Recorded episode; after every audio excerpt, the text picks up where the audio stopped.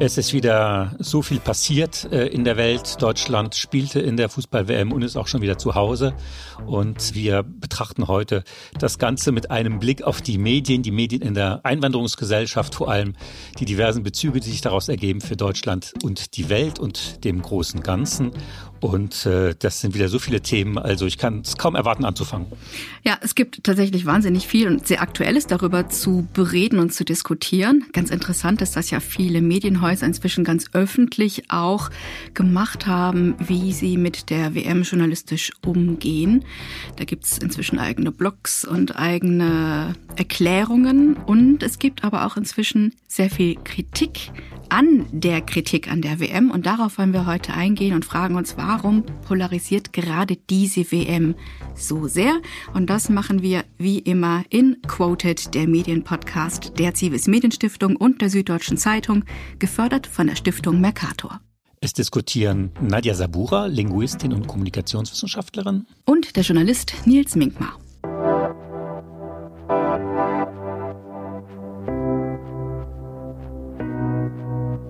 Ich selber bin, äh, muss ich leider zu meiner Schande gestehen, überhaupt kein Fußballfan. Echt? Äh, mir fehlt da irgendwie, glaube ich, so ein ganzer Bereich im Gehirn. Nach meinem Tod wird man es feststellen. Ich kann mich an kein Fußballspiel erinnern. Es ist mir auch ein bisschen egal, außer so Deutschland, Frankreich und diese großen dramatischen Spiele. Ähm, aber natürlich interessieren mich die politischen Implikationen, die medialen Implikationen und das Geschäftliche, auch das Symbolische. Was sagt das über unsere Zeit aus? Also so, so schaue ich mir das an. Wie, wie schaust du Fußball, Nadja? Ähm, ich schaue eigentlich ganz gerne Fußball. Fußball, muss mhm. ich sagen. Ähm, allein aus sportlichen Gründen, Frauenfußball, Männerfußball. Und ähm, habe allerdings auch immer so den Blick drauf, den du auch wirfst, nämlich, was sagt das eigentlich als ja, Mikrokosmos über unsere Gesellschaft und unsere globalen Gesellschaften aus. Es gibt ja eine sehr rege Fankultur, auch gerade im Bereich der Fußball-Ultras, die nicht ausschließlich alle, aber doch recht viele sich auch durchaus sozial engagieren und da auch einen sehr kritischen Blick drauf haben, was da eigentlich bei den großen Weltfußballverbänden alles so läuft, beziehungsweise nicht ganz so sauber läuft. Von daher finde ich das als Mikrokosmos betrachtet super spannend. Ich hatte äh, als Kind einen Nachbarn, Jupp Derwal, den früheren Bundestrainer, äh, der wohnte bei uns im Haus nebenan und ha. ich fuhr öfter mal mit seinen Kindern, also er fuhr mich dann äh, zur Schule mit in die nächstgrößere Stadt nach Saarbrücken und einmal war äh, Franz Beckenbauer bei ihnen zum Abendessen. Das konnte man von meinem Kinderzimmer aus einsehen. Dann drängten sich dann alle Männer der Straße bei mir im Kinderzimmer, um mit dem Fernstecher rüber zu schauen, wie Franz Beckenbauer ist. Ich habe die als sehr angenehme und sehr bodenständige Menschen, äh, sehr herzliche Menschen wahrgenommen, weit, weit weg von diesen Millionen und Milliarden, äh, um die es da jetzt geht, obwohl die damals wohlhabend waren. Aber wie gesagt, die wohnten in einer kleinen Wohnung. Es war überhaupt nicht, es war überhaupt nicht dieser Wahnsinn, den wir heute beim Fußball bestaunen. Also was ist dazwischen passiert? Das ist echt eine spannende Frage. Ich bin jetzt nicht so indiskret zu fragen, äh, wie lange das her ist, die, diese Erlebnisse und Erinnerungen. Ähm, aber ja, es hat sich einiges getan, denke ich, in den letzten Jahren und Jahrzehnten in Sachen Kommerzialisierung des Fußballs und allem, was damit zusammenhängt. Und damit sind wir eigentlich auch schon mitten beim Thema und mitten im Thema. Ähm, wir haben in den letzten Wochen und Monaten eine sehr, ich sag mal, interessante Art und Weise der medialen Berichterstattung hier in Deutschland gehabt über diese WM in Katar. Gibt es da irgendwas, was dir besonders im Blick geblieben ist, was bei dir besonders verhaftet ist? Ja, das Besondere, finde ich, war das Unentschiedene. Ja, dieses, dieses faustische, äh, zwei Seelen wohnen ach in meiner Brust, dass es immer so hin, hin und her schwang in der Öffentlichkeit zwischen, oh Gott, äh, wie kann man in so einem Land so eine Veranstaltung machen? Und natürlich doch, es ist die Fußball-WM, es ist eines der Highlights auch ja für viele Menschen, äh, worauf man sich freut. Man geht schneller nach Hause, um die Spiele zu sehen. Es ist auch so ein Fest, ja, ein kollektives Fest, das aber eben betrübt wurde durch, durch diese Debatte und durch diese Unentschiedenheit. Und als drittes, wenn wir als Medien Medienmenschen darauf gucken und in unserem Medienpodcast fand ich eben, man sah wieder, dass Deutschland ein Defizit hat beim mhm. Reden über die Welt. Ja, ganz generell. Wie geht es anderen äh, Staaten? Was ist deren Geschichte? Wie schauen andere Menschen auf uns? Ich finde, da, da merkt man, da fehlt irgendwie, da fehlt irgendwie eine Dimension in der medialen Berichterstattung ganz stark. Mhm, oder sogar mehrere Dimensionen. Ja. Ähm, für, für mich äh, hat sich auch einiges aus ja, der Beobachtung der Medienberichterstattung hier ergeben und hat eigentlich noch mal ein bisschen klarer herausgestellt, wie komplex eigentlich die WM und gerade die mediale Berichterstattung darüber ist. Da werden sozusagen ganz viele verschiedene Stränge miteinander vermengt und das dient ganz oft gar nicht der Erkenntnis, sondern matscht quasi verschiedene Thematiken zusammen, die man eigentlich besser sauber auseinander differenzieren sollte. Du hast es gerade schon kurz erwähnt, Nils, es ist des Öfteren durchaus eher ein Schwarz-Weiß-Bild, ähm, das gezeichnet worden ist, wobei es aber auch sehr, sehr viele sehr gute differenzierte Berichterstattungen gab. Wie immer, ähm, unsere Medien in Deutschland halten Verschiedenes äh, und Breites bereit. Äh, und mir ist wirklich bewusst geworden, was für eine große Herausforderung es ist, ähm, anscheinend in deutschen Medien über ein Land zu sprechen, das so vollkommen anders aufgestellt ist, anders strukturiert ist. Wir haben es hier mit einem Emirat zu tun, also ein Fürstentum, das jetzt auch noch erst vor, ich sag mal, verhältnismäßig kurzer Zeit seine Unabhängigkeit vom Vereinigten Königreich, das war 71, erzielt hat und das jetzt als absolute Monarchie letzten Endes regiert wird. Das ist wirklich ein komplett anderes Konstrukt und ich habe den Eindruck, dass das auch eine doch recht große Herausforderung ist. Plus es kommt auch noch einiges hinzu in Sachen Ressentiments. Und das ist mir wirklich recht stark und recht deutlich aufgefallen, dass ich sehr viele, ähm, sag mal, orientalistische, anti-arabische und auch islamophobe Zwischentöne immer mal wieder gehört äh, und gelesen habe. Das war für mich auffällig. Meinst du jetzt auch die Bilder, die es da gab, so diese immer die Wüsten und die dicken Autos in der Wüste. Es gab ja auch so eine stereotype Bildersprache mal so ein bisschen, ne? dieses exotische und das wäre so zwischen tausend und einer Nacht immer changierend und einer etwas protzigen oder neureich empfundenen Gegenwart. Das waren so ein bisschen die, das waren so ein bisschen die Klischees, ja.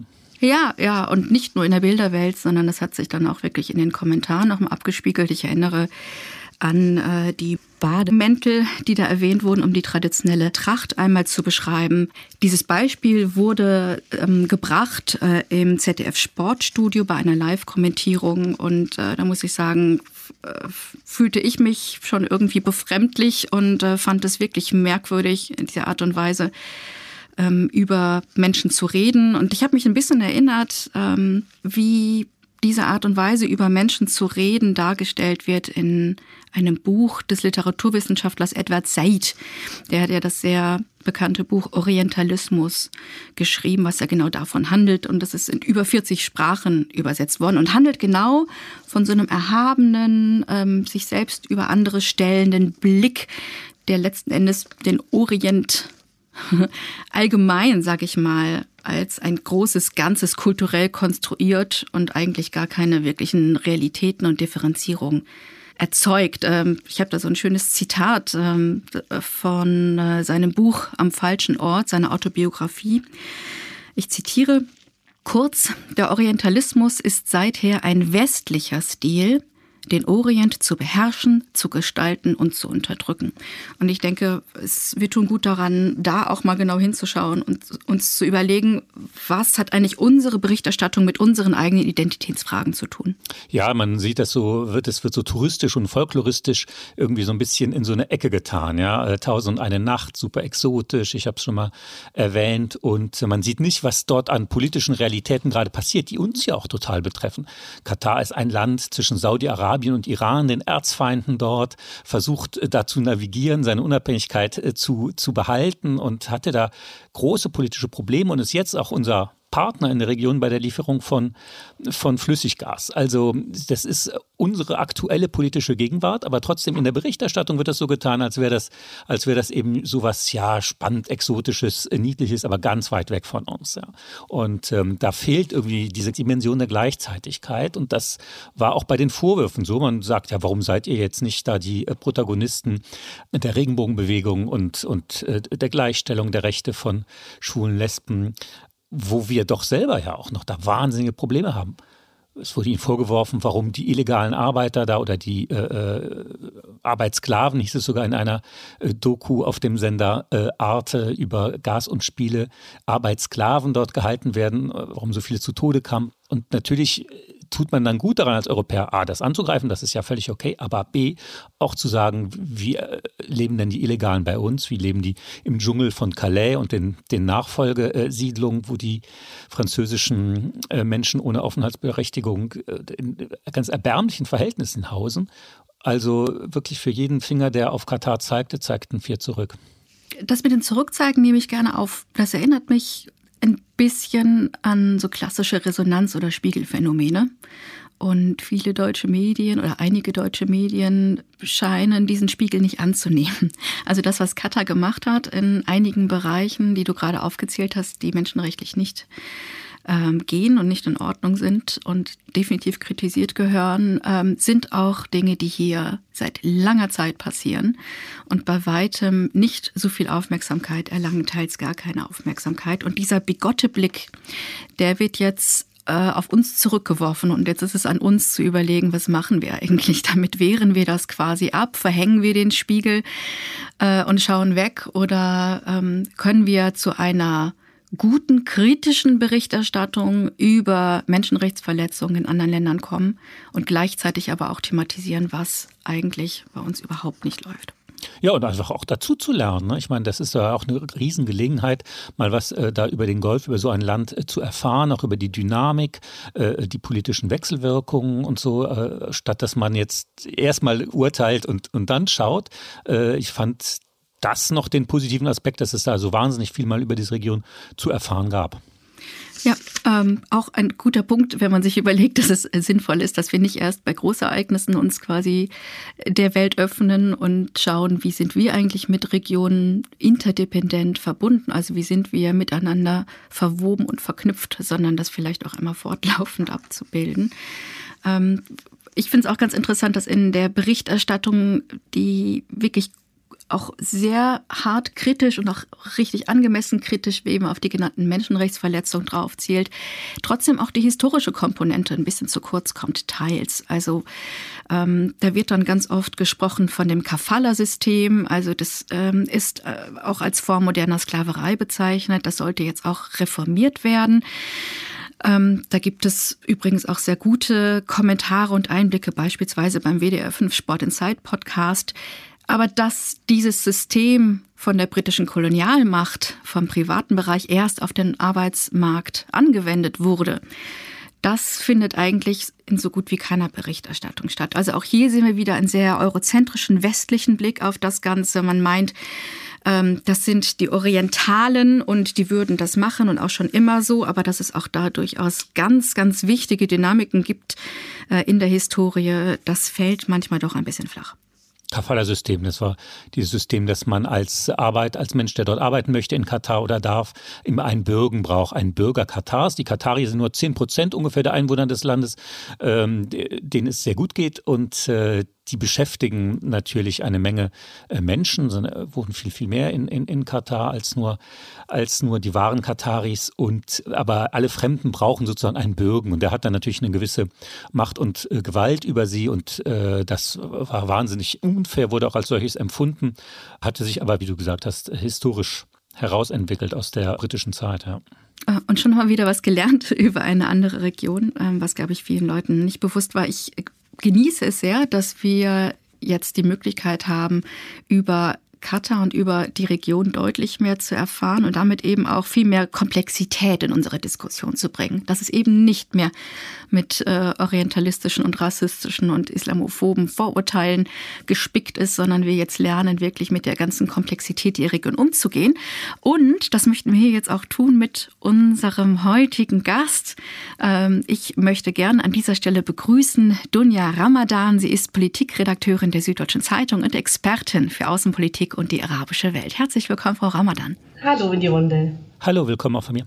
In Deutschland war und ist es ja wirklich ein Riesenmedienthema, ob man diese Weltmeisterschaft boykottieren sollte als Zuschauerinnen, Zuschauer oder vielleicht eben auch als Medium, weil in Katar Menschenrechte offensichtlich verletzt werden. Viele Journalisten und Journalistinnen haben sich ja auch damit auseinandergesetzt, wie sie jetzt zwischen Moral und Fußballbegeisterung hin und her schwanken. Und äh, wie eingangs erwähnt haben auch einige Medienhäuser so eine eigene Form von Strategie entwickelt und die auch transparent erzeugt, eben auch die SZ. Wie stehen Sie denn dazu? Also ich bin ähnlich wie Nils Minkmar auch kein Fußballfan. Deswegen war für mich jetzt nicht die Frage, ob ich boykottiere oder nicht. Und ähm, mich interessiert vor allem ehrlich gesagt auch, wie die Katarer und die Menschen vor Ort die WM wahrnehmen. Also ich bin ja dorthin gereist aus politischem und gesellschaftlichem Interesse heraus. Und ob ich jetzt privat, na, wie gesagt, ich bin überhaupt kein Fußballfan, deswegen war das für mich jetzt keine große Entscheidung. Ich verstehe es, wenn Menschen sagen, so für mich ist das fast voll. Aber ich frage mich schon auch, ob es wirklich nur daran liegt, dass ne, die FIFA korrupt ist. Das wissen wir jetzt auch schon seit ein paar Jährchen. Und ob es wirklich auch an den Gastarbeitern liegt. Und zum Beispiel, was viele ja gar nicht irgendwie auf dem Schirm haben, ist zum Beispiel, dass äh, beim Stadionbau in St. Petersburg nordkoreanische Arbeiter unter ähnlich schwierigen Bedingungen gearbeitet haben. Ähm, und das hat damals eben für gar keinen Aufschrei gesorgt. Also ich frage mich schon so ein bisschen, was da alles mitschwingt beim Boykott. Wie ist denn da Ihr Eindruck? Hat es da ganz klare islamfeindliche Anteile auch gegeben in den Medien, dass wirklich ausgerechnet diese WM so hart kritisiert worden ist. Ähm, ich denke jetzt auch beispielsweise an die WM in Russland. Ähm, und äh, zu dem Zeitpunkt, als sie dort stattgefunden hat, äh, wussten wir auch schon, dass die Krim annektiert worden ist. Und ich kann mich nicht an eine so harte, harsche ähm, Kritik in den Medien erinnern. Wie ist da Ihr Eindruck? Ja, und auch, dass äh, Russland seit 2015 äh, Bashar al-Assad dabei hilft, die äh, eigene Bevölkerung zu bombardieren. Also er war schon sowas von im Krieg und er war schon sowas von brutal. Ähm, und das hat uns irgendwie damals so gar nicht, haben wir, wir haben gar nicht über die Syrer gesprochen, als jetzt äh, die WM in Russland anstand. Und ähm, zur Frage zum Islamfeindlichen, also ich würde jetzt nicht jedem Menschen in Deutschland unterstellen, der sich jetzt für einen Boykott entscheidet, aber wenn wir jetzt über die Medien reden, dann hört man doch schon, also ich habe das Gefühl, man muss immer überbetonen, wie fremd, man spricht ja auch komischerweise immer Katar aus, ne? also das heißt ja mhm. Katar eigentlich. Katar. Also man spricht, genau, und man spricht immer so Katar und es ist alles so ein bisschen Aladdin und so, also ich finde es wirklich, man, man, man kann gar nicht irgendwie zu, also man, man betont zu Tode, wie fremd es ist, Wüste, Tausend eine Nacht, äh, Beduinen, Zelt, also es ist immer diese, diese Überstrapazierung dieses orientalistischen Bildes. Und ähm, ich meine, allein zum Beispiel dieses äh, Maskottchen, Laib, Laib heißt ja sehr, sehr guter Spieler sozusagen. Ähm, und da, äh, allein wie wir wie zum Beispiel viele es auch betiteln, da war zum Beispiel im ZDF Inge Hoffmann hat dann bei der Eröffnungsfeier gesagt, das ist doch bizarr und erinnert an ein Leichentuch. Und ich finde das, ich das echt ein bisschen schwierig, ehrlich gesagt. Also, ähm, dass man sich so gar nicht einlässt auf diese golfarabische Kultur, das wird schon deutlich bei solchen Kommentaren, finde ich. Ja, was äh, mir, ich weiß nicht, wie Sie das sehen, aber äh, was mir zu wenig vorkam, ist, wie sehr Katar sich doch bemüht hat, über viele Jahre auch ein Partner des Westens zu sein oder offen zu sein äh, äh für den Westen, mit einem eigenen Weg natürlich, aber dass man da sehr viel getan hat für die Hochschulbildung äh, der Kataris. Es gibt ja jede Menge Unis, die da äh, Zweigstellen haben und ähm, mit den Taliban zu verhandeln. Also Katar ist ein wirklicher Akteur der gegenwärtigen Politik, sehr, sehr wichtig. Und diese Herrscherfamilie hat ja auch dann einen ganz interessanten Weg gefunden, auch die weiblichen Politikerinnen dort des Hauses äh, nach vorne zu stellen. Und äh, das fand ich sozusagen, war mir viel, viel zu wenig, ohne das immer zu entschuldigen. Also man muss ja jetzt nicht sagen, die entwickeln sich und sind übermorgen äh, so freiheitlich und so fortschrittlich jetzt wie mein heimatliches Saarland oder so. Aber sie haben halt einen eigenen Weg und das ist, ist ja eigentlich auch sehr spannend. Ja, und auch, dass die USA dort einen großen Militärstützpunkt haben in der Region. Also ich meine, Katar ist für, für uns im Westen war immer ein, ein politischer Partner und jetzt eben auch ein wirtschaftlicher. Und, ähm, und da zu sagen, wir wollen all das, also wir wollen, wir wollen diese Basis, wir wollen ähm, Gas, wir wollen aus Saudi-Arabien Öl, aber wenn die WM kommt, dann sind wir nicht dabei. Und das, ist, das wird eben auch dort extrem negativ äh, beobachtet. Und äh, weil jetzt kurz die Frauen angesprochen wurden, ich habe in der Heute-Show auch eine Stelle gesehen, da ging es eben um, ähm, um eine Frauennationalmannschaft oder eine Frauenfußballmannschaft in Katar. Und da war der Kommentar dann seit acht Jahren ungeschlagen geschlagen, zumindest im Stadion, zu Hause natürlich nicht. Und, äh, und dann haben sie so ein leeres Fußballfeld gezeigt. Ähm, die Frau, also sie läuft ja nicht, sie ist ja zu Hause.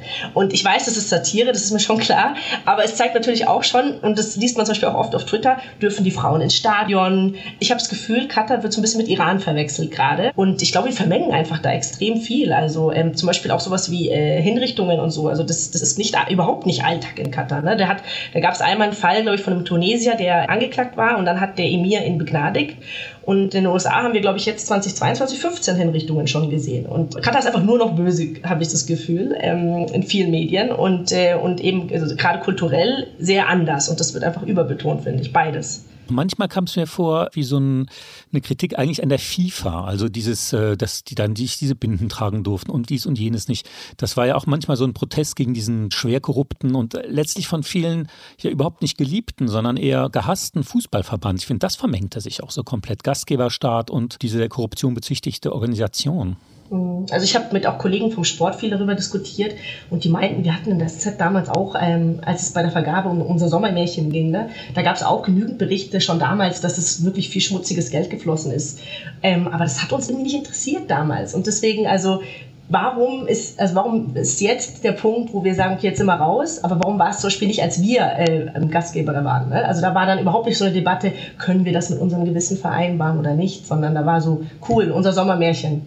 Interessant finde ich, dass ähm, es ja durchaus doch einige Kolleginnen im Journalismus gibt und Kollegen, die jetzt schon auch recht öffentlich, zum Beispiel über Social Media oder auch über Meinungsbeiträge und Kommentare verlautbaren lassen, dass sie selbst finden, dass der Journalismus oder einige Medien da viel zu schablonenhaft rangehen und viel zu pauschalisierend und viel zu undifferenziert. Ich habe mal zwei ähm, herausgesucht. Einerseits ist das Ute Brucker vom Weltspiegel ARD, die beispielsweise äh, getwittert hat, bin genervt und enttäuscht, wenn ich ständig auch im eigenen System nur Stereotypen in Texten und Moderationen höre.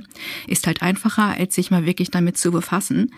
Oder auch Karim El Gawari, er ist freier Nahost-Korrespondent und hat auch einiges geschrieben dazu, äh, inwieweit diese Berichterstattung bei weitem nicht vielfältig wichtig genug ist. Ähm, und dass da auch wirklich sehr viel Eurozentrik hineingeht und Überheblichkeit. Und jetzt kommen wir zu einem interessanten Punkt. Jetzt spiegeln wir den ganzen Prozess mal. Wie blicken denn arabische Medien auf diese Debatte. Die kriegen das ja sehr gut mit. Wie wird die Kritik von deutscher Seite dort eigentlich wahrgenommen und steht Deutschland da in Europa eigentlich besonders kritisch und arrogant bei der Wahrnehmung in der arabischen Welt?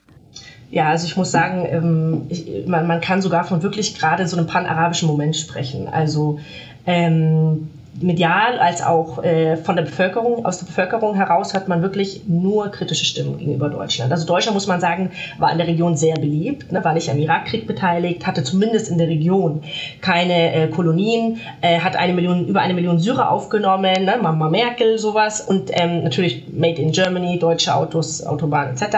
Also es war sehr beliebt in der Region, von, die meisten Araber mochten Deutschland, aber jetzt ist es wirklich, gerade auch zum Beispiel dieser Bademantel-Kommentar war so, wussten wir es doch. Also der war ziemlich schnell im arabischen Netz ähm, wurde übersetzt äh, und war so, so reden die also über uns. Ja, jetzt jetzt haben, sie, haben wir sie mal erwischt, wie sie, wie sie live über uns denken, wie sie über uns reden.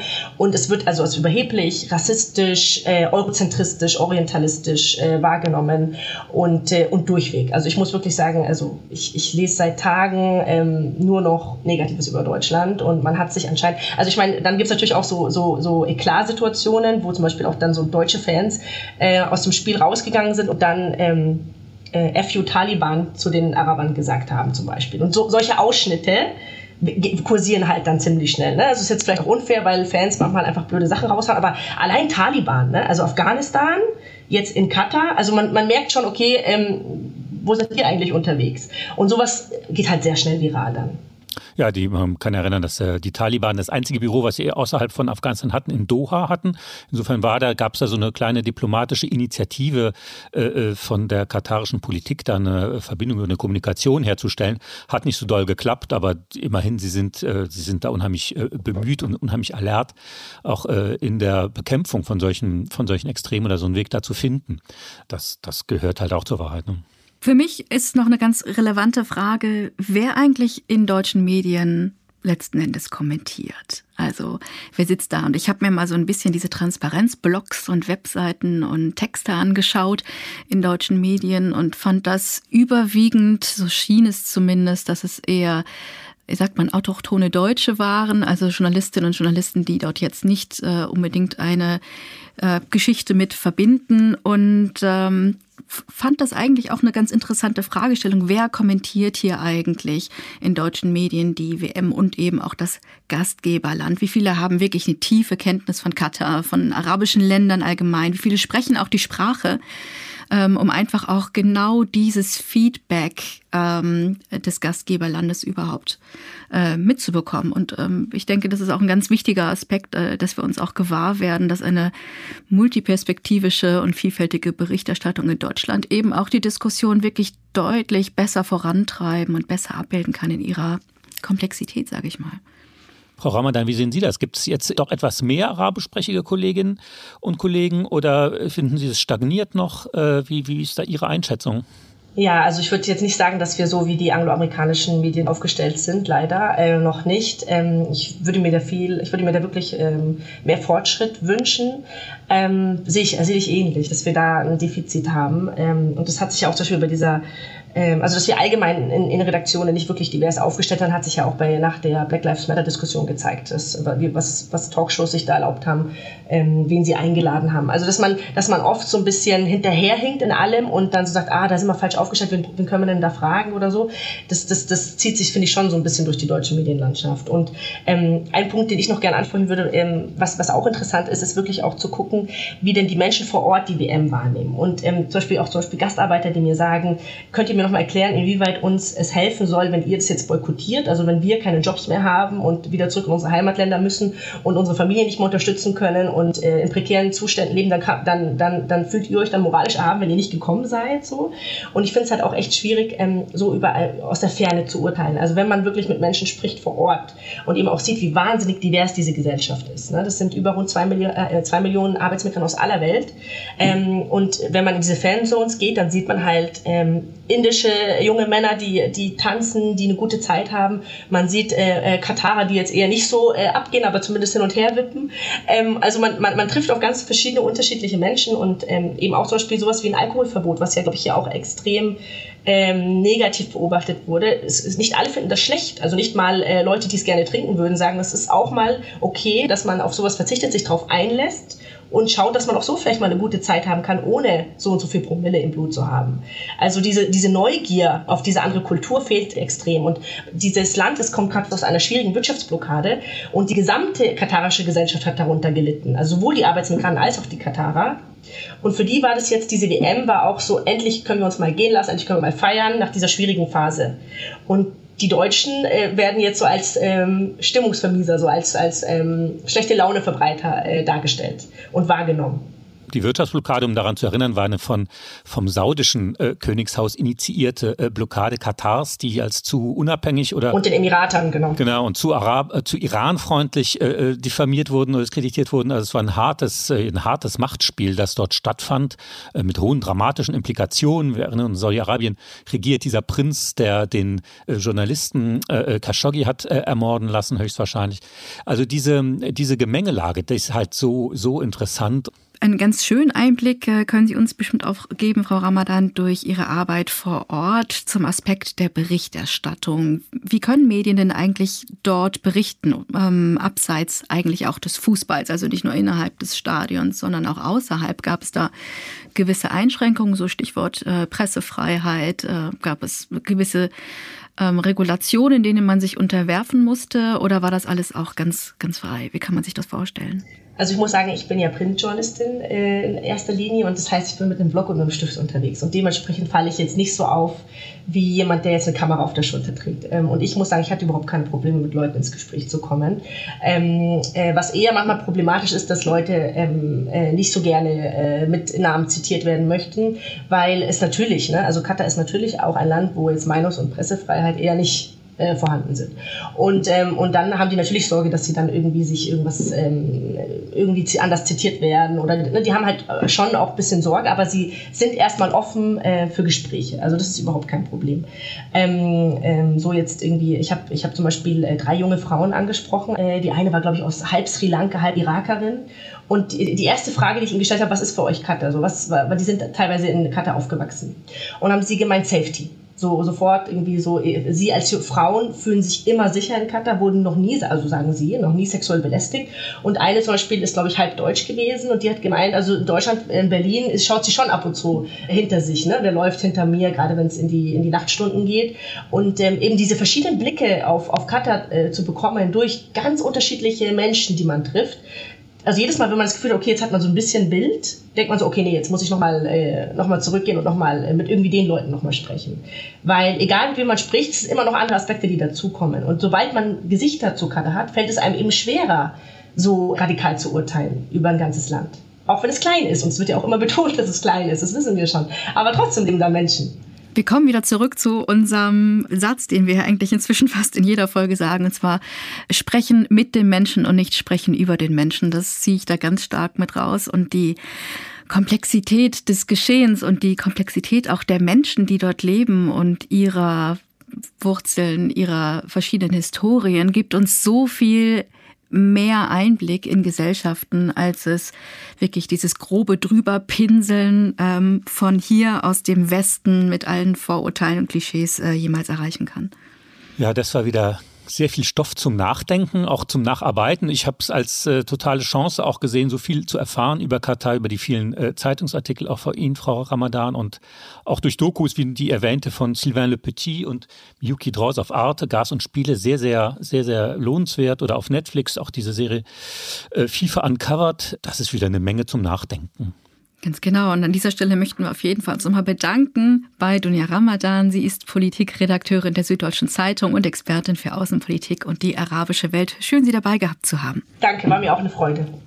Was wir ja immer ganz gerne machen, Nils, du und ich, ist äh, nochmal schauen, wo es eigentlich besonders gut gelaufen ist. Ähm, wir wissen, dass die Berichterstattung in Deutschland so viele verschiedene Achsen oder Perspektiven bereithält, dass es immer auch wunderbar ist, sich die Beispiele herauszuzupfen und herauszuholen, ähm, die einen selbst begeistert haben. Und da sind mir doch wirklich recht viele begegnet, beispielsweise. Wo bleibt das Positive? Das ist eine sehr wichtige Frage, ja? Ja, in vielen Hinsichten mhm. lässt sich mhm. auch viel anwenden. Es gibt einen sehr, sehr interessanten Artikel vom 26. November, ein Kommentar bei der Deutschen Welle von Katrin Scher und Emad Hassan.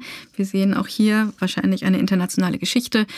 Und äh, der Titel lautet, ist die Kritik an der Fußball-WM in Katar rassistisch? Da wird wirklich wunderbar aufgedröselt und ausdifferenziert. Das kann man nur empfehlen. Sehr interessant ist auch ein Artikel im schweizerischen SRF mit dem Titel Empörung über Katar wird die Fußball-WM auf der ganzen Welt kritisiert. Von Manuel Diener vom 29.11. Und da hat mir besonders gut gefallen, dass das ein wirklicher Rundumblick ist über die Wahrnehmung der WM in der Welt. Ähm, dann hat man ganz interessante Einblicke von Korrespondentinnen und Korrespondenten, die wirklich über den Globus verteilt sitzen. Und genauso wie Dunja Ramadan uns gerade so interessante Einblicke geben konnte von vor Ort, ähm, sehen wir eben in diesen Artikeln, dass die Korrespondentinnen und Korrespondenten uns ganz viel Input geben können, dass wir eigentlich unsere eurozentrische Sicht mal ein bisschen reflektieren, hinterfragen und aufbrechen, vielleicht eben mit genau dieser Neugier, die ähm, Dunja Ramadan gerade nochmal thematisiert hat. Und äh, es gibt noch sehr viele weitere gute Formate. Auch der Medientalk Live von der Zivis Medienstiftung vom 1. Dezember beschäftigte sich mit dem Thema unter dem Titel Weltmeisterschaft der Doppelmoral. Und genau diese verschiedenen, wirklich wertvollen äh, medialen Stücke werden wir natürlich wie gehabt einmal in die Shownotes packen. Ja, das ist ja richtig. wie bei Hölderlin, wo Gefahr ist, wächst das Rettende auch. Also wir haben diese besorgniserregende Entwicklung, aber wir haben auch äh, gegenteilige äh, äh Beispiele, an denen man sich, an denen man sich inspirieren kann. Sehr wichtig. Wir hören uns wieder in 14 Tagen. Genau, weil das war ganz schön viel, was wir heute wieder diskutiert haben. Und wir werden es erstmal sacken lassen und dann weiter miteinander diskutieren in Quoted, der Medienpodcast. Eine Kooperation der Zivis Medienstiftung für Integration und kulturelle Vielfalt in Europa und der Süddeutschen Zeitung, gefördert von der Stiftung Mercator. Wer weiß, was bis dahin wieder passiert ist.